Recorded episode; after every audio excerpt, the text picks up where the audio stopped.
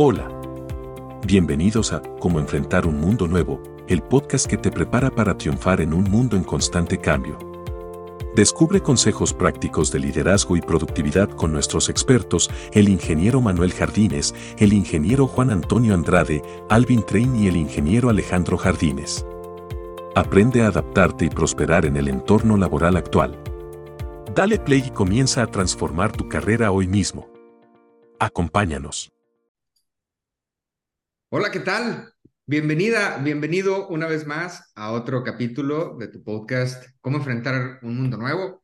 Te saluda Alejandro Jardines y estoy muy contento de que le hayas dado play, de que hayas escogido nuestro, nuestro podcast para acompañarte, ya sea en tu coche, si estás haciendo ejercicio, si estás en, eh, en un vuelo o si simplemente estás buscando información con la cual puedas ir nutriendo e incrementando tus habilidades laborales.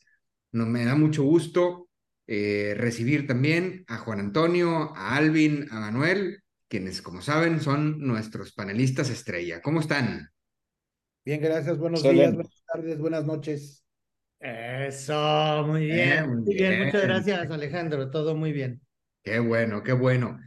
Pues muy bien, señores. Traemos a la mesa un tema eh, interesante, un tema que al principio, les soy honesto, yo como que no encontraba mucha relación con el, el trabajo en la iniciativa privada, pero híjole, después de analizarlo un poquito y después, como decimos acá en México, de rascarle un poquito al tema, Ah, cómo aplica. Ah, cómo aplica en las empresas, en las organizaciones, eh, digamos, no gubernamentales. Porque regularmente eh, el, el hecho de levantar encuestas para saber quién está de acuerdo con eh, la decisión A, la decisión B o la decisión C, pues lo vemos muy, muy seguido en, en temas políticos últimamente más eh, aquí en nuestro, en nuestro país, en México, se ha vuelto una moda este, que, que le, le, le ponemos al pueblo este, el poder de decisión cuando hay cosas que son objetivas, que son hechos, que traen ciencia tras de ello, que no necesariamente necesita de la opinión pública para eh, irnos por la decisión correcta. Y, eso era a mí lo que se me hacía como complicado relacionarlo con una, eh, con una empresa o con una organización no gubernamental.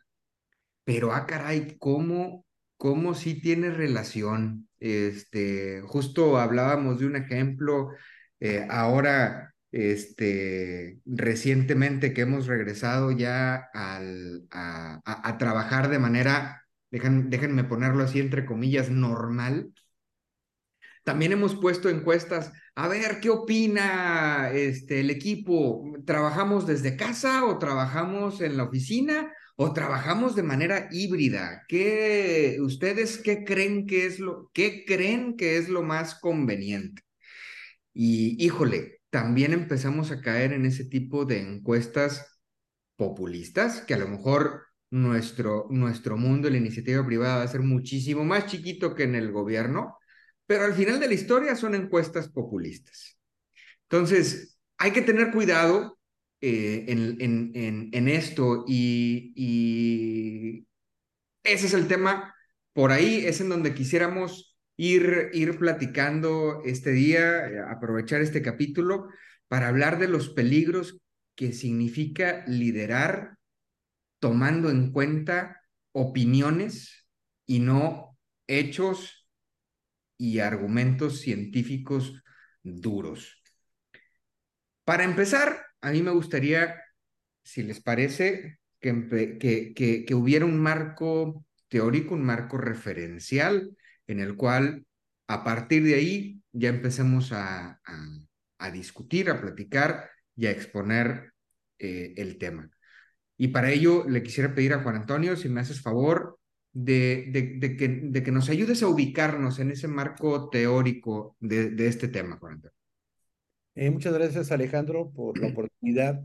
Y definitivamente lo creo como el paso fundamental para el análisis de este tema que es muy amplio, pero sobre todo es muy diverso. O sea, textualmente, el título del podcast es La ciencia y los hechos no se pueden reemplazar con encuestas de opinión.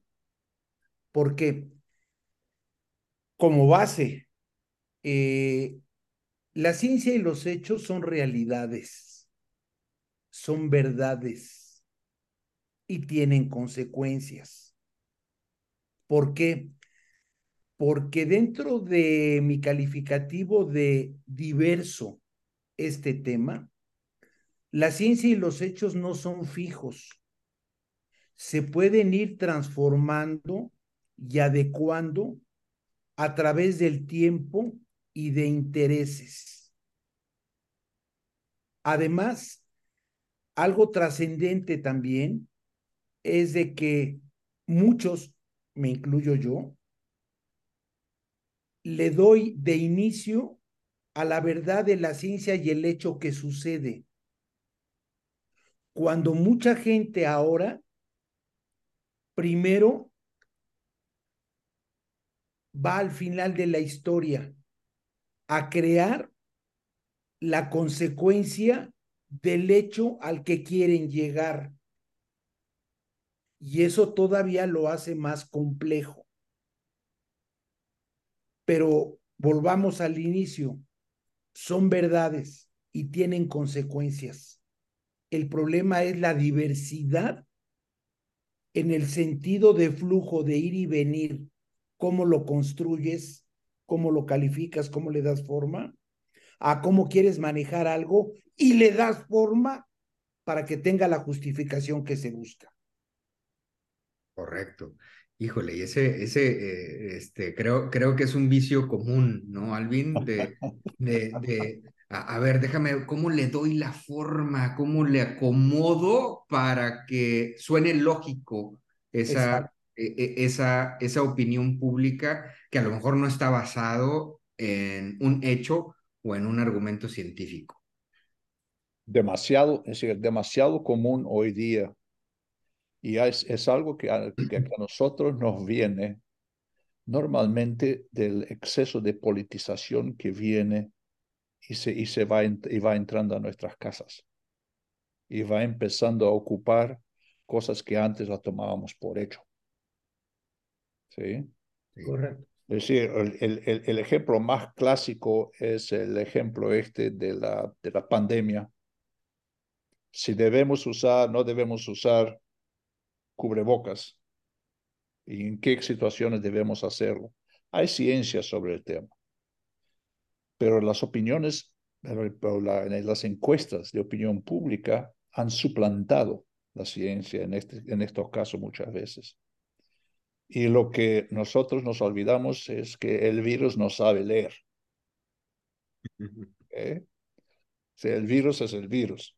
Ahora, llevándolo esto adentro de las paredes de, nuestra, de nuestras corporaciones. Lo que tú dijiste algo al principio, Alejandro, que creo que está en la base de todo. Es decir, el líder tiene ciertas responsabilidades de liderazgo que no las puede delegar. Hay ciertas decisiones dentro de lo que es el, el, el, la, descripción de tarea de un líder que no las puede delegar. Es decir, un líder no va a decidir quién es la mejor persona para un nuevo puesto con elecciones.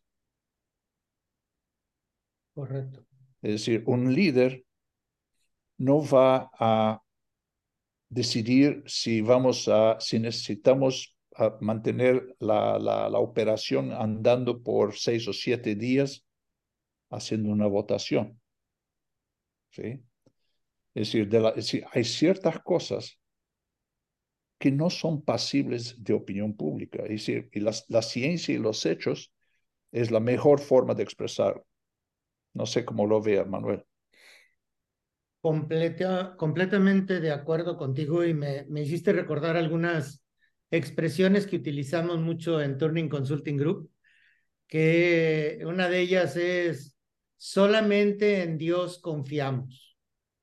A los demás les pedimos que traigan hechos y datos para ello.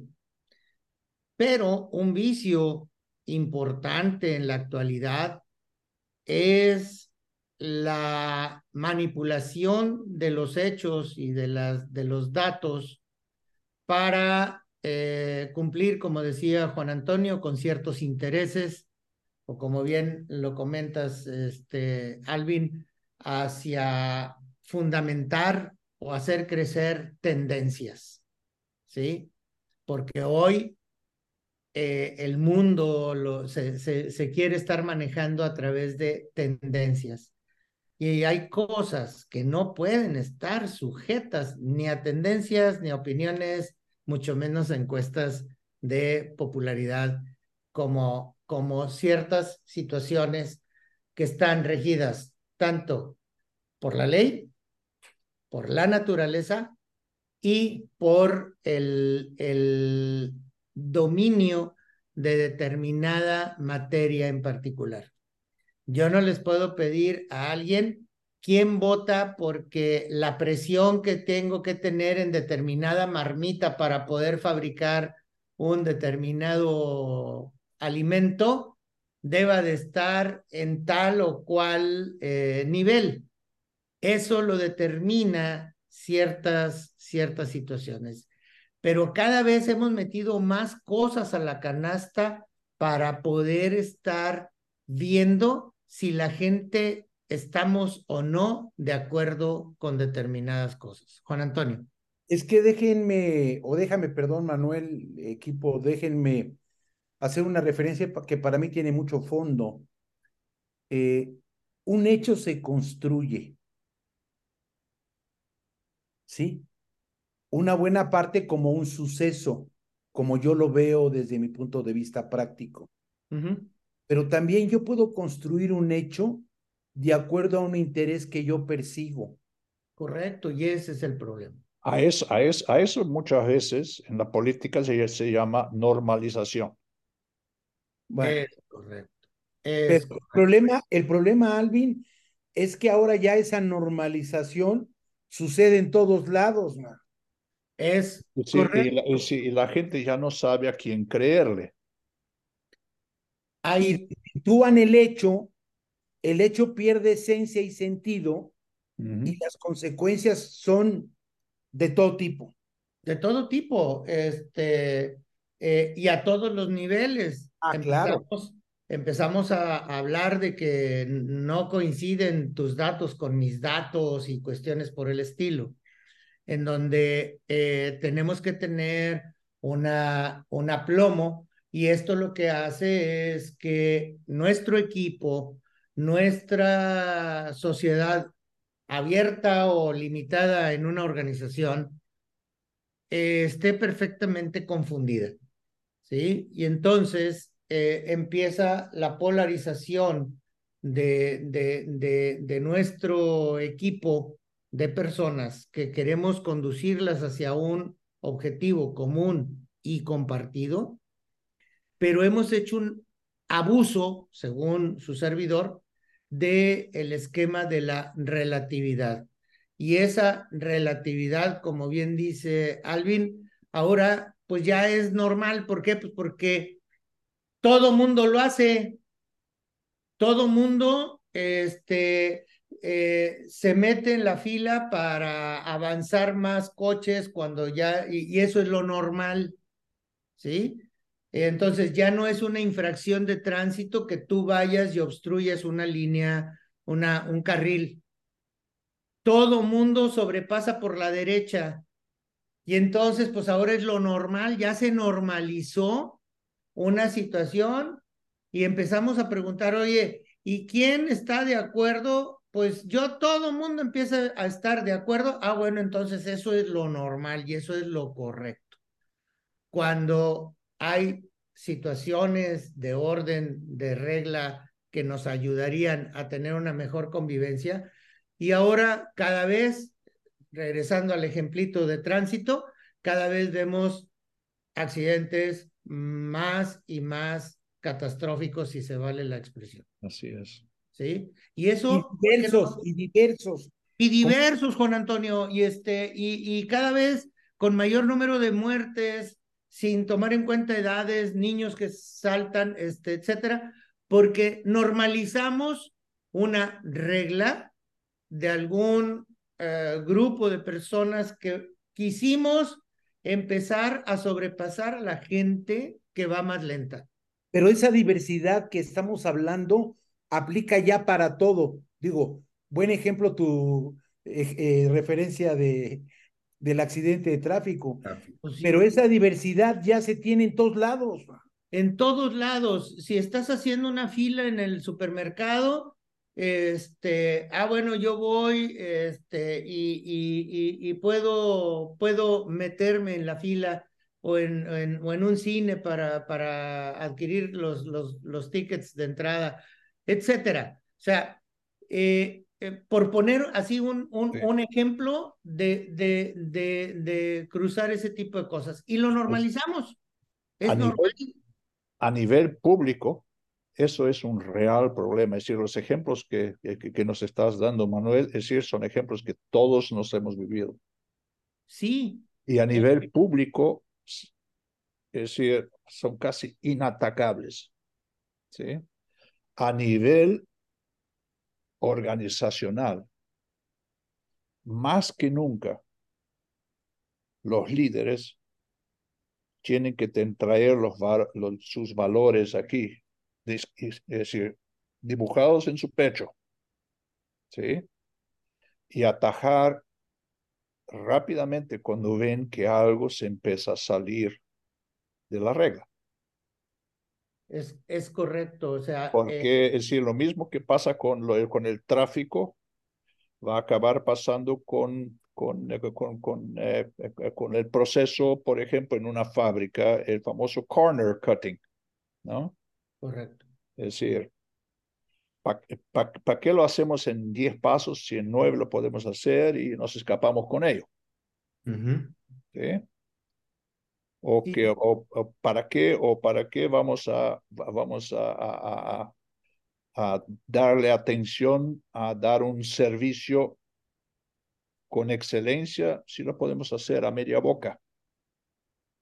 ¿sí? Uno, Y así es que van entrando las malas, las malas prácticas. Ajá. Y, de la organización. Y, yo quisiera hacerles una, una, una pregunta, una consulta, señores. Digo, ahora, como ya lo mencionaron, está un tanto normalizado que, eh, digo, a lo mejor, a lo mejor me equivoco y me, y me corrigen, pero a lo mejor y hasta es un estilo de liderazgo y le decimos liderazgo participativo. A lo mejor lo desvirtuamos que el liderazgo participativo y lo entendemos que hay que hacer encuestas de todo y, y, y, y buscar opiniones de todos para todo. Eh, hemos entrado en una, en una dinámica tal como sociedad en este tipo de normalizaciones y en este tipo de, de, estilos de liderazgo que quizá hacerlo de manera diferente o hacerlo de manera más objetiva, basándonos en hechos, basándonos en ciencia, este, etcétera, podría verse como contracorriente o podría verse también como anticuado o podría verse, Dinosaurio. Ujú. sí. Entonces, eh, ¿cómo, ¿cómo podríamos las nuevas generaciones eh, enderezar nuestro rumbo? Porque, pues a mí, a mí sí me gustaría que, que, que muchas, digo, hay, hay, hay decisiones definitivamente que sí necesitas este, ponerlas eh, en la mesa, ¿no? Este, como, como para decir, oigan, pues qué, qué, marca de, de, de, donas les gusta, porque cada 15 días les voy a traer donas, ¿no? Es, por poner un ejemplo. Pero hay otras decisiones trascendentales que no requieren encuestas. ¿Cómo, ¿Cómo podríamos los líderes de nuevas generaciones enderezarnos sin que se vea raspada nuestra, nuestro rating o nuestro, nuestra aceptación como líderes? Juan Antonio. Yo propondría un, un, un hecho trascendente, la valoración de las consecuencias. Si tú valoras las consecuencias, ya le empiezas a dar una magnitud al hecho, a la consulta o al, al, ejercicio para ya, o sea, valorar las consecuencias. ¿Sí? Hay situaciones que son de poco efecto, pero hay situaciones que sí son más trascendentes. El problema es que nos desgastamos también en errores, como darles el mismo tiempo y sentido sin ver el valor que tienen. Y ese es otro desgaste inútil. A veces nos detenemos en cosas que no mueven la aguja. Mm. Y lo peor de todo es que queremos encontrarle solución, Alvin. El, eh, uno, una, una recomendación para empezar es si esperas no salir raspado tú como líder, creo que eh, empezamos por un mal principio. Regularmente, un líder, para poder llevar a cabo sus cosas, tiene que tener una piel un poquito más gruesa que eso. Número uno. Número dos. Eh, hay decisiones en las que lo, lo que usamos mucho en Turning Consulting es no confundas, y esto es recomendación para todos nuestros, nuestros escuchas, no confundas lo participativo con lo democrático. ¿Sí? Una cosa es invitarte a participar y otra cosa es preguntarte por qué marca de donas botas. Eh, pero hay, hay situaciones que se determinan de manera eh, no participativa, no, no democrática, perdón, pero sí te invito a participar. Pero una recomendación adicional es cuando nosotros empezamos a trabajar con nuestros equipos, hay que no curarse en salud, más bien poner las cosas en claro desde el inicio, en que lo que estamos esperando son ideas pero no todas las ideas pueden funcionar. ¿Sí? Habrá algunas que las vamos a probar y demuestran que no funcionan, si tenemos el tiempo para ello. Y habrá otras que sí van a funcionar. Entonces, tengamos mucho cuidado en discernir lo que es participativo versus lo que es democrático. Manuel, pero una vez que definimos quiénes participan, una primera ley es que tienen que participar todos. Correcto. Pero de repente no va a salir el vivo, nos va a salir el vivo, es que a mí como no me gustan las donas, yo no voto. Exacto, exacto, exacto. ¿Dónde lo he escuchado? Ocurrencias de la vida diaria, sí. o sea, entonces, sí, este, si un líder quiere quedar bien con todos y cada uno de los elementos, segundo error. Ese es muy buen punto.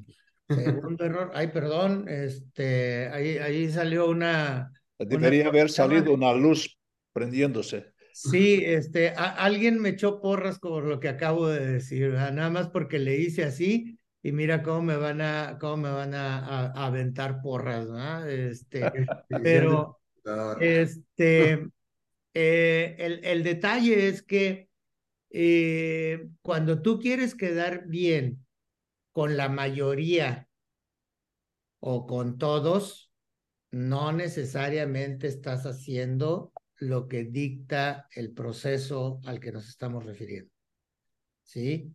Yo, hay, hay, hay ocasiones en que hay situaciones donde necesitamos que quien es el experto en determinadas cosas sea el que nos tiene que dictar por dónde tenemos que caminar. Y hay cosas en las que sí la masa eh, de gente es la que tiene que dictarlo. Discernir eso es una buena chamba para el eh, líder. Totalmente de acuerdo. Un líder tiene que aceptar que va a ser impopular en situaciones. Claro. Pero siempre que este impopular se pueda relacionar con un set de valores que todos deberían compartir. Y volvemos al tema de los valores. Híjole, y, gracias por aclarar eso, Manuel, porque este, hoy en día parece que estamos, eh, algunos líderes parece que están en un, en, un concurso de, popularidad, ¿no? Este, eh, oye, ¿qué tanto te acepta tu equipo? ¿Qué tanto este, eh, haces mancuerna con, tu equipo desde el punto de vista personal, ¿no? Desde el punto de vista de aceptación este, popular. Y yo creo que, que, es muy bueno aclarar ese punto, que como líder, este, pues vas a, en, algunos momentos vas a caer mal, ¿no? En algunos momentos no vas a ser el primer invitado a los tacos del viernes, Este, pues ni modo.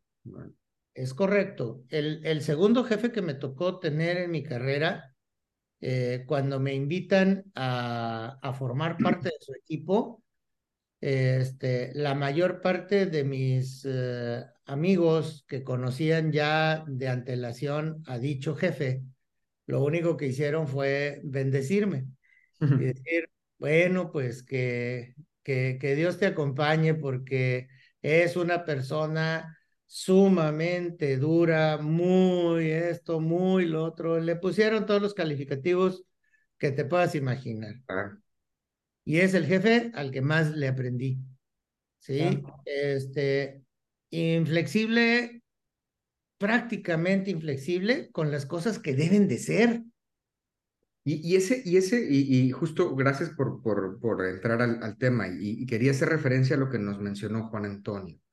Es, a ver, eh, tienes que dimensionar el impacto de, de, esa, de esa decisión. O sea, tengo que ser inflexible con aquellas cosas que tienen relevancia importante para el negocio.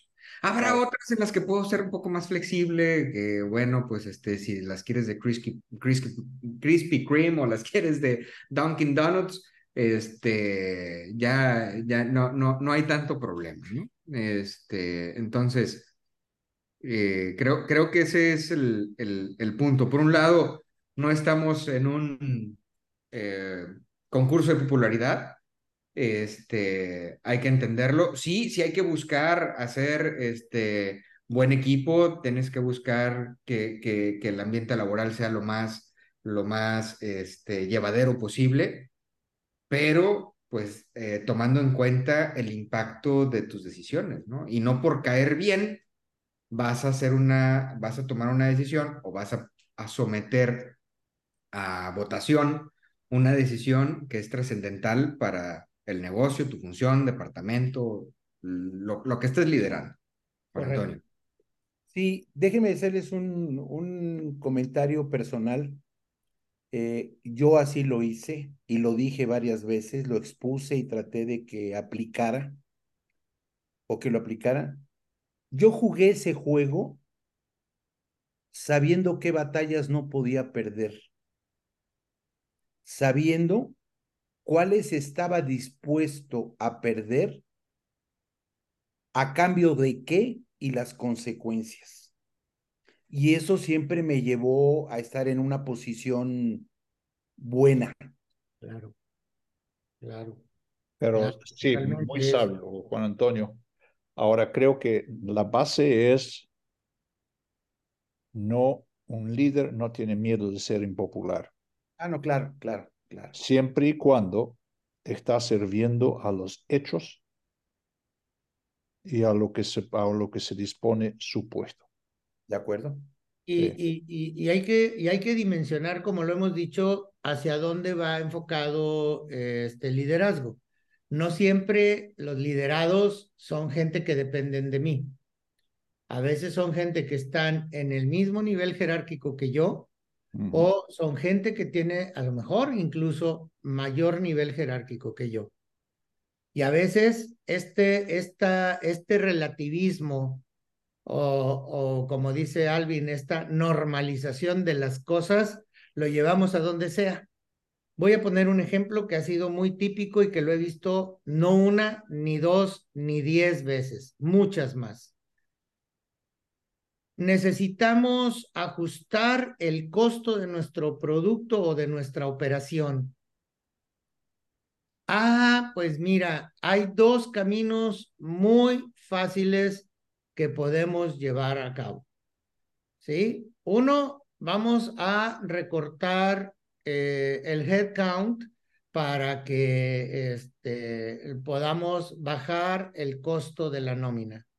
Y otro, vamos a dejar de darle mantenimiento a las máquinas o a gastar lo menos posible y vas a ver cómo tu estado de P&L o, o estado de resultados se va a ver beneficiado y entonces vas con tus jefes y les dices, miren señores, lo magia, la magia que yo sé hacer, lo bueno que soy administrando los recursos, ya da positivo nuestro estado de resultados.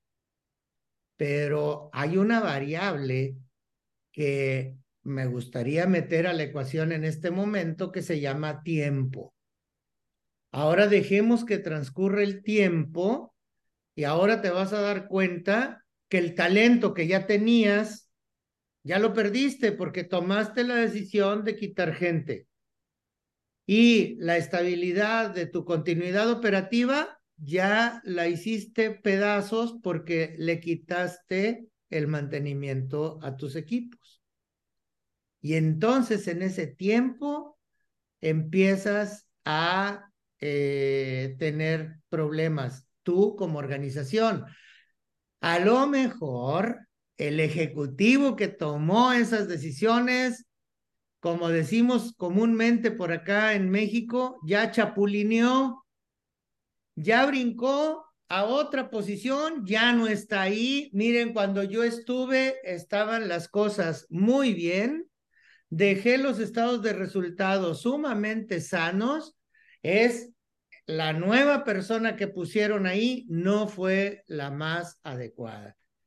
Y entonces, ese relativismo o normalización, hay varias escalas de eh, liderazgo, ese líder de mayor jerarquía que el que estoy hablando que chapulineó, le permitió la normalización de malas prácticas para eh, escuchar lo que quería escuchar el board o el, conjunto de ejecutivos que, al que le reporta. Esto no lo podemos permitir. Metamos también, como lo dijo ahorita claramente Alvin y Juan Antonio, las consecuencias. Tiene mucho que ver. A ver, tomemos esta decisión pero analicemos las consecuencias que van a traer con la variable tiempo, porque a veces no es inmediato.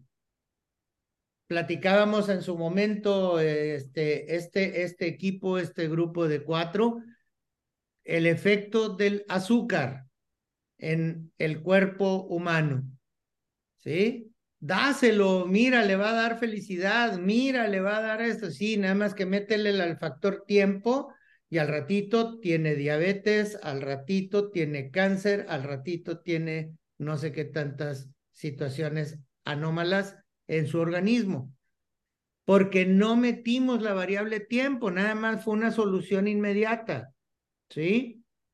Cómete esas donas que decía Alejandro, cómete este pastelillo, cómete este dulce, este, etcétera, y vas a ver qué felicidad. Ahorita. Cuando metes la variable tiempo, empiezas a ver las consecuencias. Juan Antonio.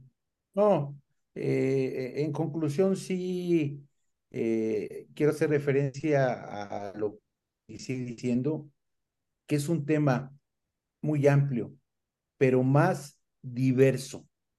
Ajá requiere de un análisis y una valoración de fondo. Sí, porque si se fijan, ahorita le dimos vuelta a individuos, organizaciones privadas, gobiernos o países, ¿sí? Etcétera. Es tan diversa y tan amplia que tengamos mucho cuidado con el relativismo con el que nos estamos manejando. Sí. tenemos que enfocarnos en el área donde sí podemos lidiar con ello. De acuerdo. Sí. Ahora, y, y, es que a lo mejor, de alguna manera, eh, eh, sistematizamos este, este efecto y déjenme, déjenme construir en, en este argumento. En ocasiones los líderes andamos buscando ser este, el popular o estar en este concurso de popularidad que les he hablado, porque pues nos están midiendo con un esquema 360. Y equipo es la retroalimentación que el Departamento de Recursos Humanos y que mi jefe me va a decir. Entonces, eh, eh, y, a lo mejor esto da entrada a que después tengamos otro capítulo hablando de los de, de, los eh, evaluaciones 360, pero híjole, creo que también de manera sistemática empujamos a que el líder quiera este, ser el más popular del, del de la oficina o, o del lugar de trabajo porque pues a final de año viene una evaluación y a lo mejor su bono depende de esa evaluación, este 360, este, o incluso hasta su puesto, ¿verdad? Oye, pues mira, este es el tercer año consecutivo que tu gente, este, opina que no, e-, eres un tirano, ¿no? Este, y, y pues adiós, ¿no? Aunque das resultados, pero, pero pues aquí necesitamos que también el equipo se sienta enganchado y, y, bueno, ahí te salen con algún argumento, ¿no? Este, creo que, creo que a lo mejor también de manera sistemática estamos empujando a eso, ¿no? La solución es deshacer todos los departamentos de recursos humanos. No, no, no, no, son necesarios. pero sí tienes toda la razón, Alejandro, de que hay mecanismos que ya existen dentro de nuestras organizaciones que están intentando forzarnos a buscar ser populares. okay. Eh, está en cada uno de, de, los líderes, si realmente son líderes, en elegir e ir por la, por la fórmula de campaña o bien hacer su trabajo. Bueno. Miren, este, en alguna otra ocasión, no me acuerdo si fue un podcast o fue un webinar que, que pusimos a disposición de todos nuestros escuchas, eh, en donde hablamos de un triángulo equilátero. Eh, hablábamos de la parte técnica operativa, administrativa y humana.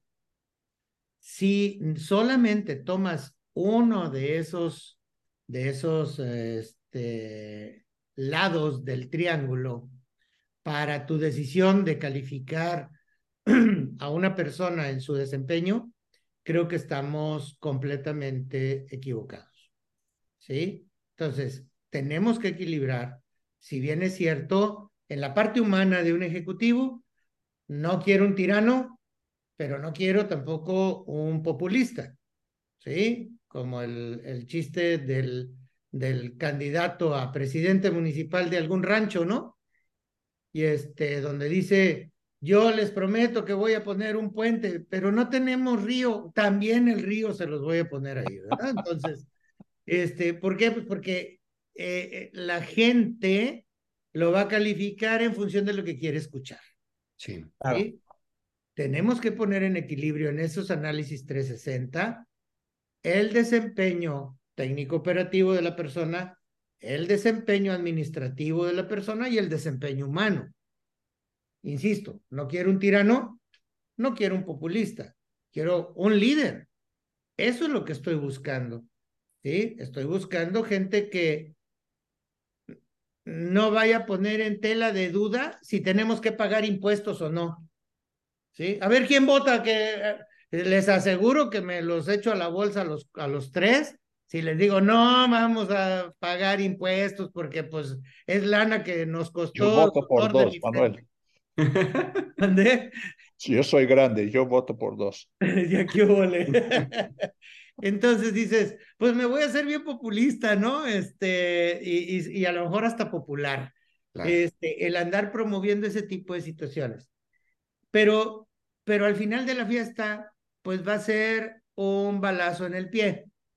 Porque si no sabemos cómo se utilizan y para qué se utilizan, etcétera, lo, lo, los impuestos, que otra cosa será cómo se están administrando, bla, bla. Pero no se trata de polarizar al, al ¿cómo se llama?, al líder en si tiene que ser un bombón o tiene que ser un ogro. No, tiene que ser un líder, ¿sí? Hay decisiones en las que va a aparecer un ogro. Sí. Inflexible como él solo. A ver, pues, pues es que no me puedo dar permiso de faltar a los valores de mi organización, no me puedo dar permiso de faltar a las variables clave de mi proceso, etcétera. Decían hace ratito, me puedo brincar un paso a la hora de empacar un, un producto. Sí, nada más que métele la variable tiempo y vamos a ver adelante reclamaciones del cliente porque le faltaba ese paso a la parte del empaque. ¿Sí? Y entonces ya llegó quebrado, ya llegó maltratado, ya llegó no sé qué el producto, pero según tú, te, sal, te, te, ahorraste un paso en, en el proceso de empaque. No puedo tomar ese tipo de acciones ni decisiones hasta no ver las consecuencias tomando las palabras de Alvin y Juan Antonio. Totalmente de acuerdo. Pues señores, llegamos al, al, al final de nuestro capítulo. Este, nuevamente, muchísimas gracias. Yo creo que este, pudimos, pudimos cubrir el tema de una manera de una manera muy padre. A mí me cayeron, como decimos acá en México, me cayeron mucho los 20 de, algunas, de algunos temas.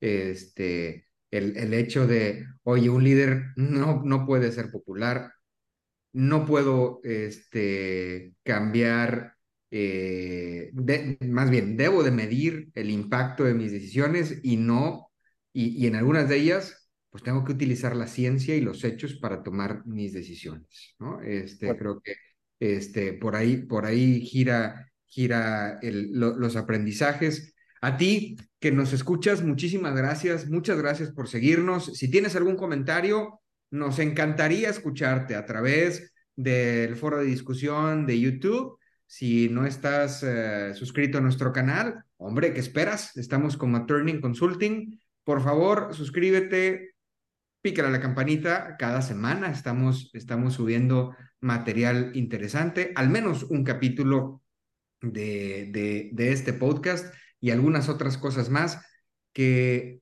esperamos sean de mucho provecho y eh, de, de, de aprendizaje para ti y para tu organización. Alvin, Juan Antonio, Manuel, muchísimas gracias por su tiempo. Eh, a todos, cuídense mucho, nos vemos, nos escuchamos la próxima semana. Mil gracias. gracias. Cuídense. Gracias. Que nos ayuden a ser más participativos. Vale. gracias. Bye bye.